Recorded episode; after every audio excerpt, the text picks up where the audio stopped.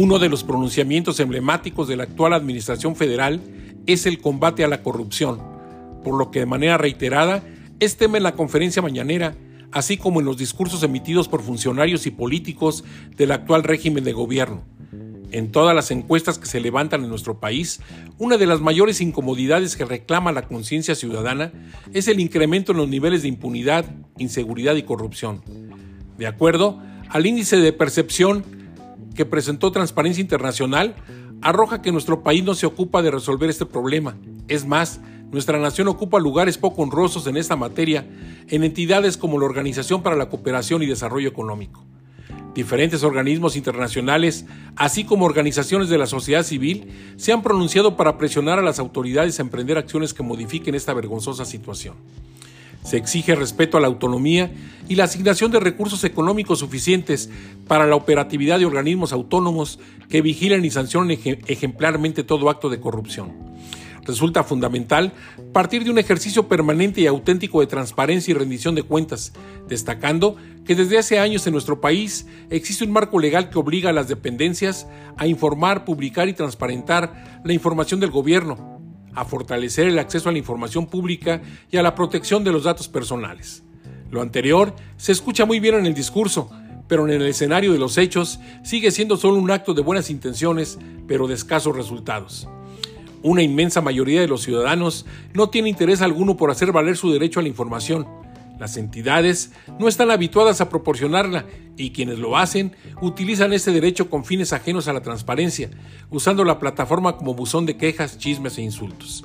Además, existen lastimosas evidencias de que se ventilan acciones de corrupción por parte de funcionarios y empleados del sector público y todo queda en una nota periodística, ya que a los supuestos corruptos no se les castiga ni obliga a resarcir el daño causado, en la mayoría de los casos, a los erarios federal, estatal o municipal. El combate a la corrupción no puede seguir siendo solo discurso, aspiración o moda pasajera, presente con letra muerta en discursos oficiales y olvidado en las acciones. Como ciudadanos, no podemos cruzar los brazos y esperar que las cosas se resuelvan por un milagro, decreto o cambio de gobierno. Ahora que se avecinan las campañas políticas, seguramente será un tema que presente en las promesas de campaña de todos los candidatos sin importar su filiación partidista. Habrá de recordarles a los candidatos que el combate a la corrupción siempre deberá ser en dos vías, instituciones sólidas y ejemplar comportamiento de la ciudadanía. Ambos son de vital importancia. En tanto que uno de los dos no asuma su responsabilidad, cualquier esfuerzo será en vano.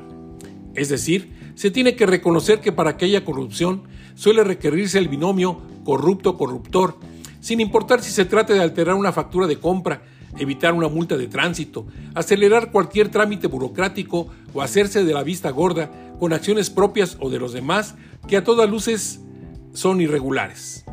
Ejemplos hay muchos y todos los días, haciendo gala de lo que el abuso del poder público puede lograr en la obtención de beneficios particulares, una ministra integrante de la Suprema Corte de Justicia de la Nación, fue acusada por el supuesto plagio de su tesis de licenciatura.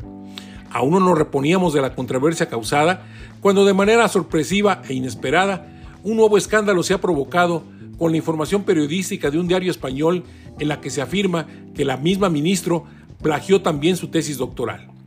En todo este controversial suceso existe una larga cadena de corrupción que sirve como contundente ejemplo de que algunos siguen haciendo lo que quieren, sin importar si es correcto o no, si se encuentra prohibido e incluso si existe alguna sanción por su actuar.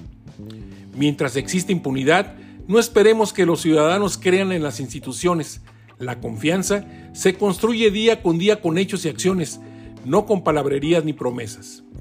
Deberemos estar dispuestos a ser congruentes entre lo que señalamos en los demás y lo que hacemos, evitando ser parte del círculo perverso de la corrupción. No se puede exigir lo que no estamos dispuestos a realizar de manera personal. Soy Rogelio Díaz Ortiz. Hasta la próxima semana.